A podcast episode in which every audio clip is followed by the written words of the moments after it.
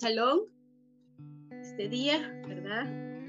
Y estamos en un Shabbat más para poder estudiar, ¿verdad? En interesantes temas de nuestro libro ya culminando, ¿verdad? Nuestro ciclo de estudio, de lectura. Y lo cierto es que ya estamos en la porción número 48.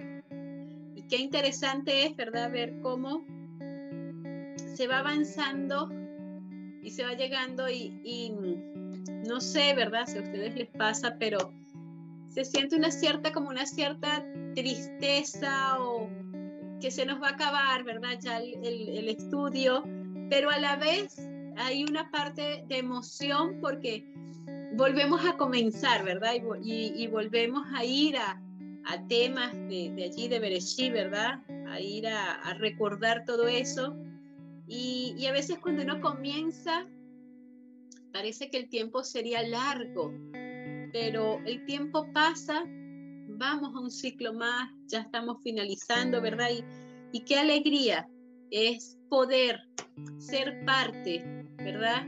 De los que, de las personas que, o sea, que nos unimos, ¿verdad? Como parte de todas las personas que alrededor del mundo, ¿verdad? Practican esto de hacer esta lectura, este ciclo de lectura judía anual y, estudiar allí, aprender más, crecer más, ¿verdad? Y, saber que no somos los únicos, que hay muchos que están en este proceso de estudio que también sentirán, ¿verdad? Una tristeza allí por, porque ya vamos a culminar, pero a la vez una alegría porque es un ciclo, ¿verdad? Es algo que termina, comienza, termina, comienza y siempre estamos allí, pero siempre tenemos algo que aprender. Así que la parashá de esta semana es la parashá Choftín, ¿verdad? Eh, jueces. Y el texto está, eh, bueno, el, estudio está en Deuteronomio 16, 18 al 21, 9. Y el texto central, ¿verdad? Deuteronomio 16, eh, 18 ¿verdad? Que dice allí, Shoftin, Beshoterin, Titen, Leja, Behol, Seareja, Asher Adonai, Eloeja, Noten Leja, Lishvateja, Beshafetu, Et Haan, Mishpak, Sedek. Pondrás jueces y alguaciles para ti en todas las ciudades que el Eterno tu Elohim te da en tus eh, a tus tribus para que juzguen al pueblo con justo juicio. Así que aquí, ¿verdad? Moshe, dentro de toda esta parte de preparar a este pueblo que va a entrar a Canaán y que se va a encontrar con una realidad diferente a la que hasta ahora han tenido en el desierto, y para muchos de ellos sería la primera eh, parte de vivir en, una, en, ciudades en lugar de estar en el desierto porque nacieron en el desierto, porque crecieron allí en el desierto, porque estaban muy pequeños y no recuerdan lo que pasó en Egipto. Así que estas personas, ¿verdad? Eh, están recibiendo de parte de Moshe nuevas instrucciones, indicaciones para que puedan enfrentar y también estar conforme a lo que Hashem quiere. Así que Moshe le dice al pueblo de Israel que nombre jueces, ¿verdad? Y funcionarios en sus ciudades, donde puedan atender la situación. En el desierto se encontraban todos distribuidos allí en el campamento y de, segura, de seguro era un espacio eh, extenso, ¿verdad? Para poder mm, albergar a la cantidad de israelitas que se encontraban allí pero ahora iban a estar distribuidos en diferentes ciudades, alejadas unas de las otras por una cantidad de kilómetros, ¿verdad? Y se iban a ir estableciendo. Y lo cual ya no iba a ser como en el desierto, ¿verdad? Que estaban todos alrededor del santuario, todos formados por tribus, ¿verdad? Allí por sus líderes, por todos los clanes de familia. Ahora iban a estar allí en el desierto. Recientemente veía eh, una, estaba parte de la historia, ¿verdad?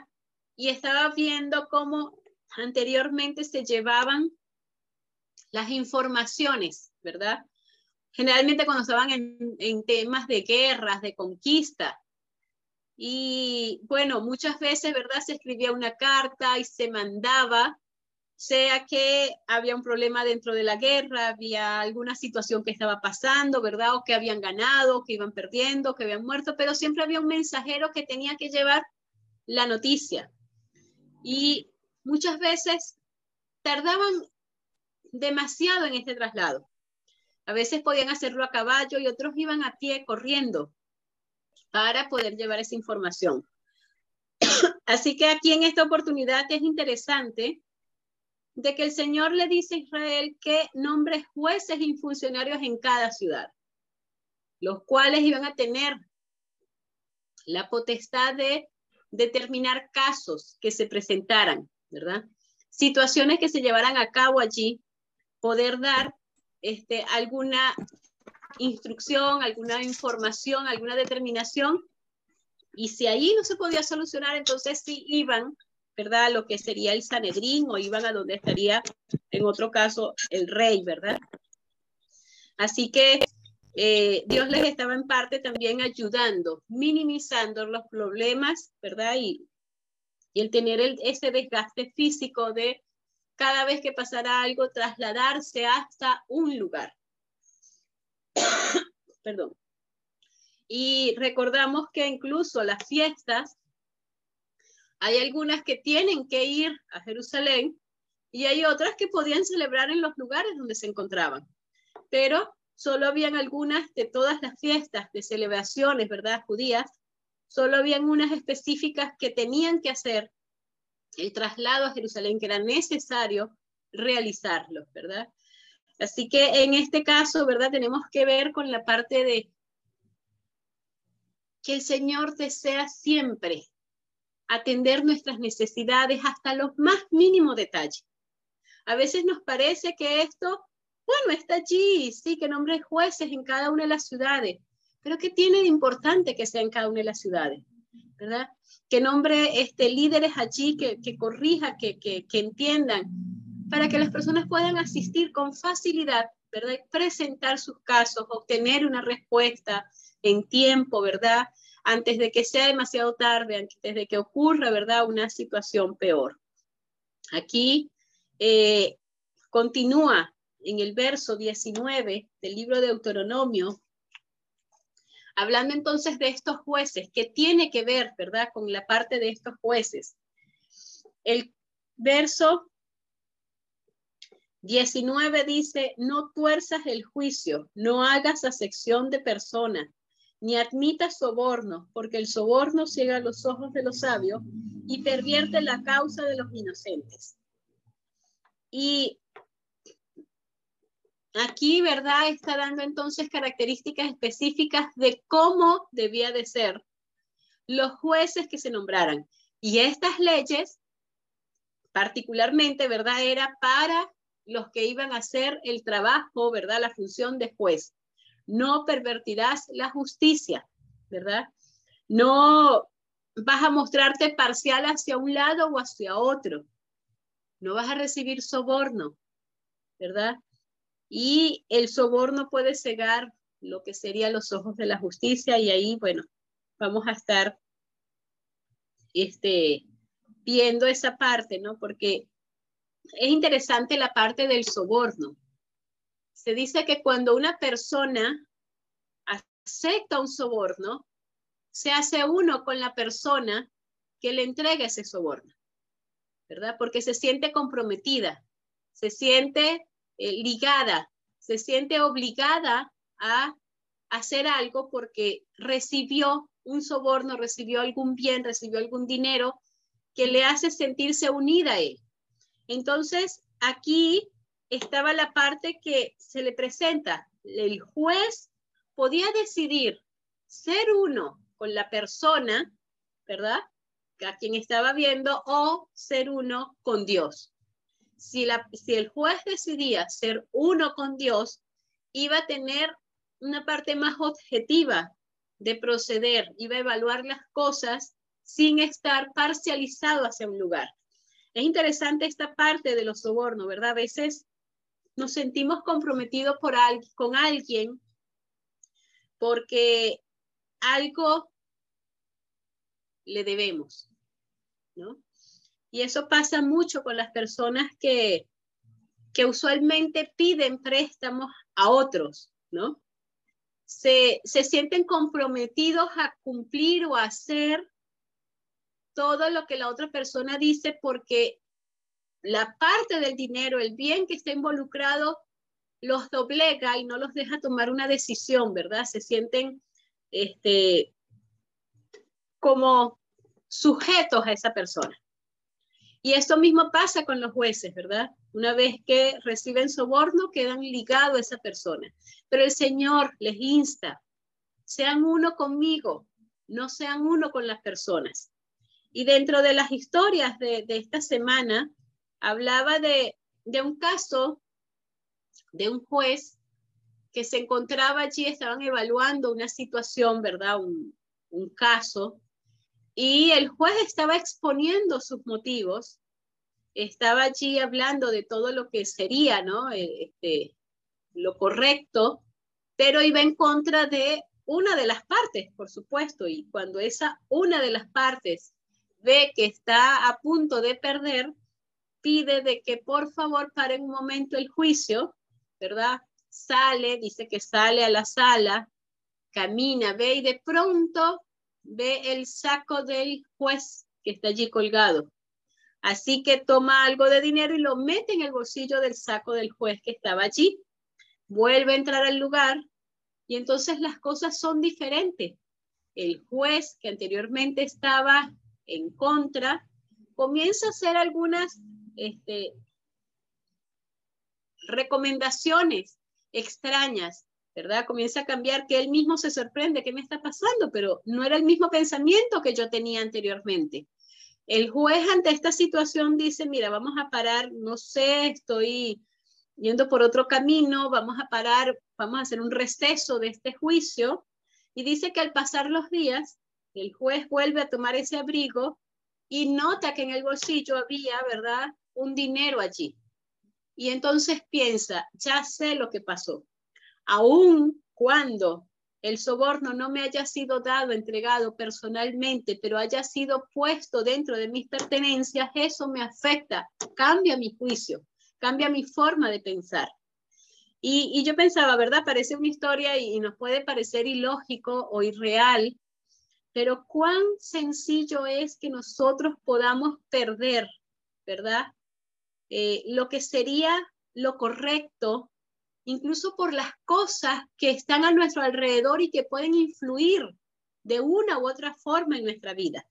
A veces cosas que ni siquiera pensamos que podrían hacernos un daño, que nos pareciera inocente, que nos pareciera, bueno, estamos en un lugar, tal vez asistimos a un lugar y decimos, no, bueno, yo no voy a participar de esas cosas, pero voy a acompañar, ¿verdad? Porque, bueno, la familia, los amigos, para estar bien, pero el simple hecho de estar en ese lugar puede influenciarnos de toda forma que puede pervertir nuestro, nuestro actuar, nuestro pensar, nuestras cosas, ¿verdad? Yo decía, cuán importante es mantenernos alejados de todo lo que no es conforme a lo que el Señor ha establecido. A veces nosotros nos adentramos en terrenos, en, en situaciones que son peligrosas, pero creemos que tenemos la, la, el poder, ¿verdad? o que tenemos la facultad de poder eh, luchar, de poder vencer, de que somos firmes, pero no, a lo mejor no es así y no debemos de jugar con esas cosas. Este juez, ¿verdad? Cuando ve ese, ese fajo de dinero decía, con razón mi pensamiento comenzó a cambiar. A veces nosotros hay cosas sencillas que cambian nuestro pensamiento. Y cuando veía esa historia también recordaba en alguna oportunidad hemos estudiado una parte donde dice que no debemos de demostrar demasiado, eh, tal vez odio, resentimiento o rechazo sería la palabra, demasiado rechazo a ciertas conductas o a ciertos pecados, porque esa, esa energía que gastamos dentro de, ese rechazo puede convertirse en que al final sea aceptable por nosotros. ¿verdad? Que haga un efecto contrario. Debemos de tener un equilibrio tan grande, incluso en las cosas que no nos parecen bien, que no le pongamos tanta este, empeño, tanta atención, porque pueden hacer un efecto contrario en nuestra mente y terminar pareciéndonos bien las cosas. Por eso debemos de ser tan cuidadosos. Debemos de tener, este, medir bien qué hacemos, a dónde vamos, con quién hablamos, qué es lo que vemos, qué es lo que escuchamos, ¿verdad? ¿Qué es lo que comemos? ¿Qué, qué es todo lo que nos rodea? Porque de una u otra forma pueden llevarnos a nublar nuestro juicio y a cometer algunas imprudencias. Entonces vemos aquí que esa parte del soborno, ¿verdad? Una ley para, para los jueces, pero también se transfiere a nosotros. No debemos, ¿verdad? Estar involucrados en nada que sea para obtener un beneficio, pero que dañe a otro o que sea para ponernos a favor de otro. ¿Cómo le gusta a las personas, verdad? Cuando necesitan eh, obtener algo, buscar aliados. Y a veces estos aliados también se llaman sobornos, ¿verdad? Buscar aliados para levantarse en contra de algo, para hacer algo, ¿verdad? Para obtener fuerza, y, debemos de tener tanto cuidado, porque el Señor, ¿verdad? Ha sido claro, tiene, debemos de ser lo más correcto posible, lo más eh, cercanos a lo que el Señor ha establecido en su palabra. Y luego viene la parte, ¿verdad? Continúa hablando allí, ya en el capítulo 17, 14, el 16, eh, nos viene hablando de la, del tema de los reyes, ¿verdad? El nombrar a un rey. Y vemos allí desde cuándo, desde cuándo viene todo esto del nombramiento del rey. El 17, 14 y 16 dice lo siguiente.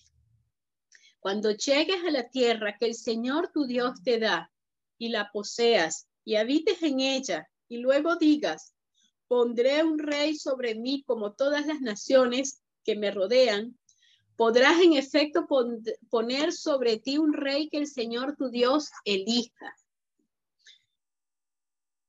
Dice que este permiso, ¿verdad? De tener un rey había sido dado desde Jacob cuando bendice a sus hijos. Y allí la bendición que dice sobre Judá, dice que el cetro, en Génesis 49, 10, ¿verdad? El cetro no se apartará de Judá, ni el bastón de mando de entre sus pies. Después, ya con las Haftará y los escritos apostólicos de mañana veremos toda esta parte o todo o un poco más de significado de esta parte de que el cetro no se apartará de Judá, ¿verdad? Ni el bastón de mando de entre sus pies.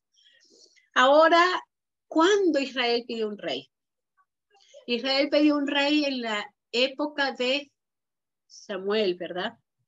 Samuel estaba allí, era juez sobre Israel allí, era sacerdote, estaba entre ellos, ¿verdad?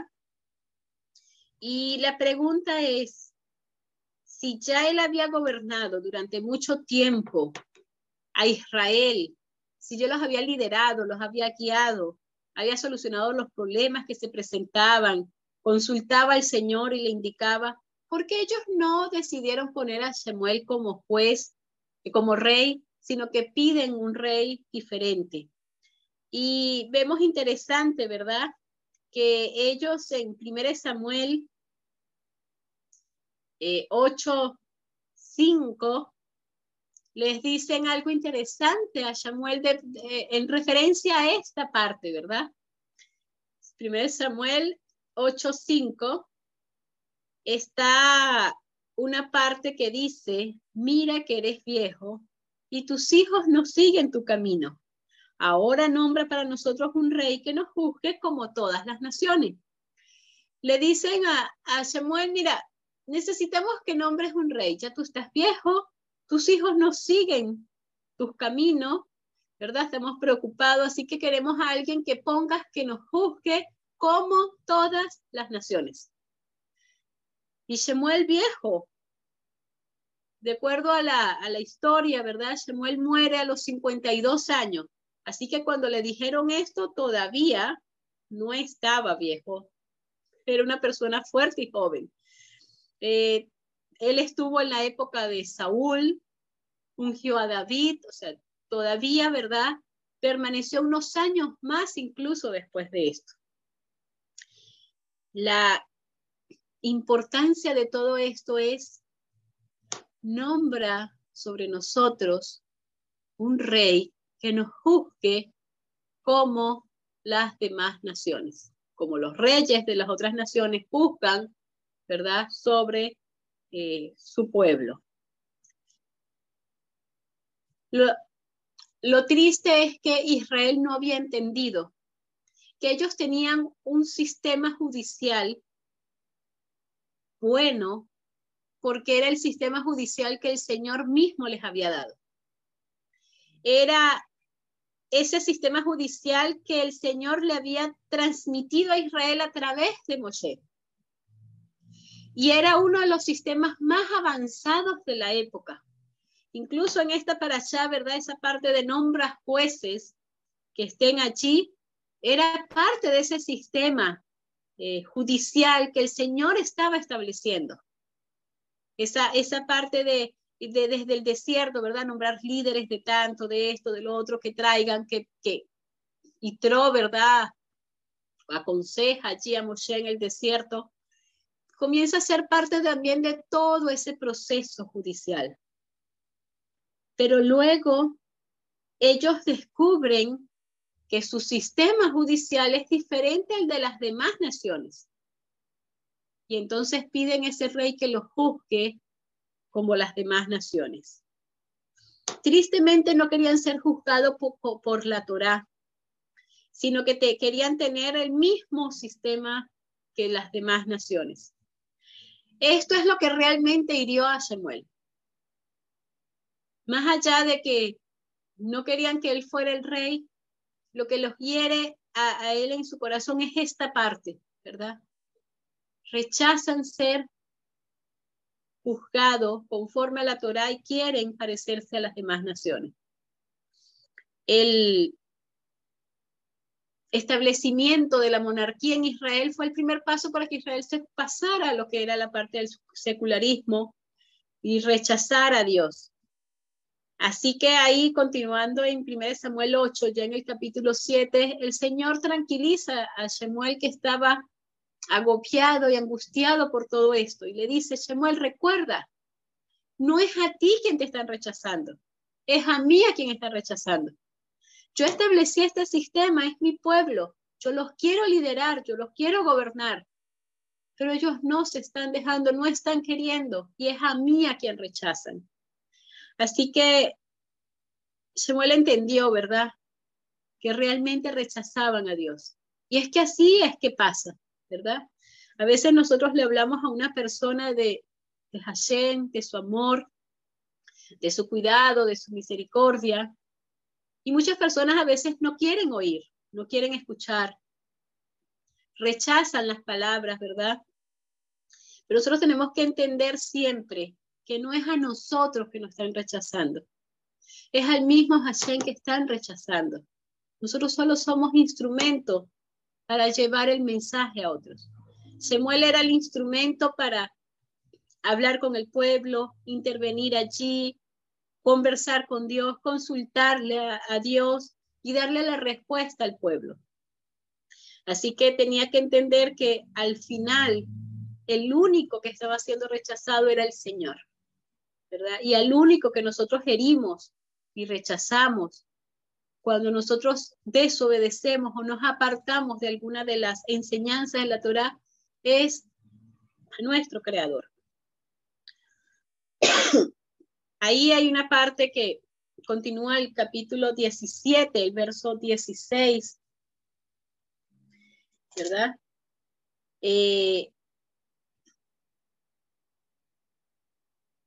Bueno, aquí nos viene la, ley, ¿verdad? El 16, no desde el 14.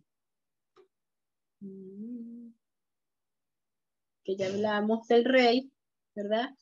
Cuando hayas entrado en la tierra que el Señor tu Dios te da y la poseas y habites en ella y digas, voy a nombrar un rey sobre mí como lo tiene todas las naciones que me rodean, pondrás por rey sobre ti al que el Señor tu Dios elija, ¿verdad? Dios le permitió, pero también el Señor quería elegir, quería tener, ¿verdad? Esa, esa potestad de ser Él el que eligiera el rey.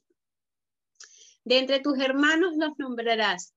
No pondrás extranjero que no sea tu hermano. Sin embargo, él no debe aumentar su caballería ni volver el pueblo a Egipto para acrecentar caballos, porque el Señor ha dicho, no volveréis más por ese camino.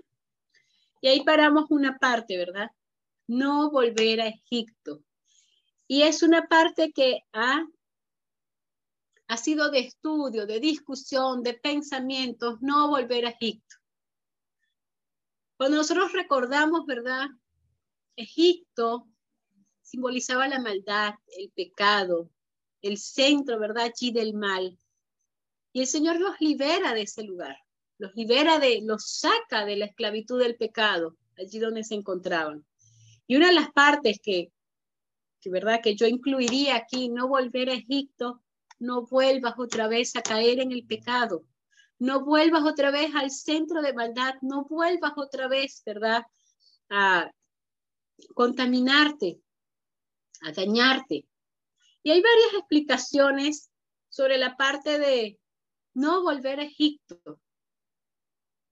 Hay una, no volverás por el mismo camino, ¿verdad? Que viniste a Canaán, o sea, no volverás por el desierto. Y allí entonces hay una parte de que eh, Maimónides, el Rambam, Vivió allí en Egipto y fue incluso médico personal del sultán. Y hay una parte, bueno, si era no volver por el mismo camino, a él no le afectaría porque él fue desde España, así que no fue a través del desierto y no había problema. Cuando el Rabban Maimónides se hizo famoso en Egipto, el sultán quiso que fuese su médico personal y lo obligó a quedarse allí en Egipto. Ahí eh, se les dice, ¿verdad?, al, pueblo de Israel que debían, estaba prohibido volver a Egipto cuando, mientras la tierra de Canaán les perteneciera al pueblo. Así que sabemos que en muchas oportunidades el pueblo perdió las tierras por diferentes situaciones de su comportamiento y tuvo que ser esparcido por las naciones y uno de los lugares a donde fue fue Egipto. Y por allí recordamos, ¿verdad? Que en una oportunidad Jeremías, dentro de, algunas personas fueron a Babilonia y otro grupo fue con Jeremías a Egipto, ¿verdad? Y dice que mientras él estaba allí en Egipto, instaba a las personas y les hablaba. Y les hizo prometer de que una vez, ¿verdad? Que pudieran ellos salir, no se quedaran en Egipto de forma permanente. Así que los judíos, haciendo caso de esta promesa que le hicieron a Jeremías, ¿verdad? Se fueron a diferentes lugares como Libia, Túnez, Argelia y Marruecos pero eh, a lo largo de la historia el pueblo de Israel vivió muchas veces en Egipto. Si el Señor les dice, no vuelvas otra vez, no vuelvas otra vez a Egipto, ¿verdad? Como lo veíamos allí, nunca más volverás por allí, a Egipto. Entonces tiene la parte de por el camino, ¿verdad? Mientras la tierra no le pertenecía. Y se entiende que es como no vivir permanentemente en Egipto. Sin embargo, se les permiten unas razones, por algunas razones vivir a algunas personas, sea por negocios o por otras circunstancias, ¿verdad? Allí. No es que Egipto como ciudad, como lugar, esté vetado por el Señor, sino nosotros tenemos que entender más allá. Es símbolo de maldad, es símbolo del pecado.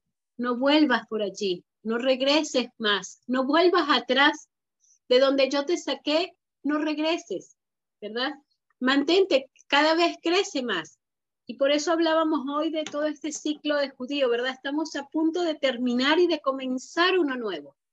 Todas las cosas que han pasado en este año, todo el aprendizaje que hemos tenido, todo el crecimiento, toda, todo de lo que nos hemos arrepentido, que no sabíamos y que estamos colocando en práctica, ¿verdad? No volvamos otra vez atrás, continuemos avanzando, continuemos creciendo, no volvamos a ser, ¿verdad? Personas que no teníamos esos conocimientos o que los hemos adquirido y no seamos personas que no los cumplamos, sino que seamos personas que vayamos cada vez más avanzando, creciendo, ¿verdad? Eh, conociendo la, verdad. Y al rey se le decía, al rey se le dijo que no tomara para sí, ¿verdad? Y en el, en el 17, 17 se habla del rey de una norma para el rey, porque ahora ya no estamos hablando de los jueces, no estamos hablando del pueblo de no volver a Egipto, ¿verdad? Dice que no aumentará esposas para sí, para que su corazón no se desvíe, ni procurará plata ni oro en gran cantidad. Tampoco debería de tener muchos caballos, ni caballos, ni plata, ni mujeres y la palabra trono, ¿verdad? Viene de la palabra hebrea kiseis. Y esta palabra se, se compone de tres letras, ¿verdad? La kof, la samesh y la ale. Y estas tres letras no es casualidad, ¿verdad? Pero conforman también las tres iniciales de las palabras de lo que se le está prohibiendo al rey tener, la plata, ¿verdad? Las mujeres y los caballos. La, la Kesef, ¿verdad? El caballo, son mujeres y Shat, eh, perdón, Kesef plata, son caballos y Ishab mujeres. Las tres inician, ¿verdad? Con la Kof, la Samesh y la Ale. Y estas tres letras que simbolizan trono también tienen que ver. El rey tenía que entender que una vez que estaba en el trono, para poder hacer las cosas conforme a que el Señor estaba indicando, no debía de llenarse de mucha plata, ni adquirir muchos caballos, ni, ¿verdad?, tomar para sí muchas mujeres, porque su corazón se desviaría de hacer lo correcto delante de Hashem se nublaría su mente, sus pensamientos y no sería un buen rey, sino que sería su perdición. Y por supuesto que se dice que eso debe ser así, incluso hasta en nuestros días, ¿verdad? Toda persona que llega a un lugar de poder, ¿verdad? Debe de cuidarse de lo que sería las riquezas, ¿verdad? Que, que obtendría allí, de las mujeres que pueden desviar su corazón y también debe de cuidarse de la adquisición de muchas cosas. Hoy en día no hablaríamos de caballos, pero sí de muchas otras cosas, otros bienes que pueden hacerlo creer que tiene el control de las cosas, que tiene el poder, ¿verdad? Y puede pasar como en algún momento Nabucodonosor vio y observó, mira todo lo que he logrado y fue el fin, fue su caída. Así que culminamos con una parte que está ya en el texto 18, Deuteronomio 18, el verso 13, que dice lo siguiente. Perfecto serás ante el Señor tu Dios. Hay otras versiones que dice, serás irreprochable ante el Señor tu Dios. Este es un hermoso mandamiento. Ahora, ser irreprochables ante el Señor nuestro Dios. Sabemos nosotros, ¿verdad? y muchos otros también, que es imposible presentarnos siendo irreprochables ante el Señor nuestro Dios. Es difícil serlo, pero hay que ver entonces más allá, hay que buscar más allá. Las traducciones van cambiándonos las, las, palabras. Aquí nos dicen, una nos decía ser irreprochable, en esta que leí, leímos decía ser perfectos. Y sabemos que la perfección no la ganamos por nosotros mismos y que la vamos a tener hasta el final de nuestros días cuando seremos transformados por Hashem, ¿verdad? Y cuando lleguemos a ser totalmente semejante a Él. Así que, ¿qué, qué tendría que ver eso? En hebreo dice tamín, tiejet, y Hashem lo que que debería traducirse como serás de corazón entero. Muy diferente a lo que estamos hablando, ¿verdad? Ser perfecto o ser irreprochable. Serás de corazón entero. Algunos eh, traductores judíos colocan completo con el Señor tu Dios. Es algo muy diferente a ser irreprochable nos da una tranquilidad, ¿verdad? ¿Cómo podemos ser nosotros irreprochables ante el Señor nuestro Dios? ¿Cómo nos podemos presentar irreprochables, sin culpa, perfectos delante de Él? La única forma de lograrlo es con el Señor nuestro Dios. Seremos de corazón entero, completos, ¿verdad? Seremos completos con el Señor nuestro Dios.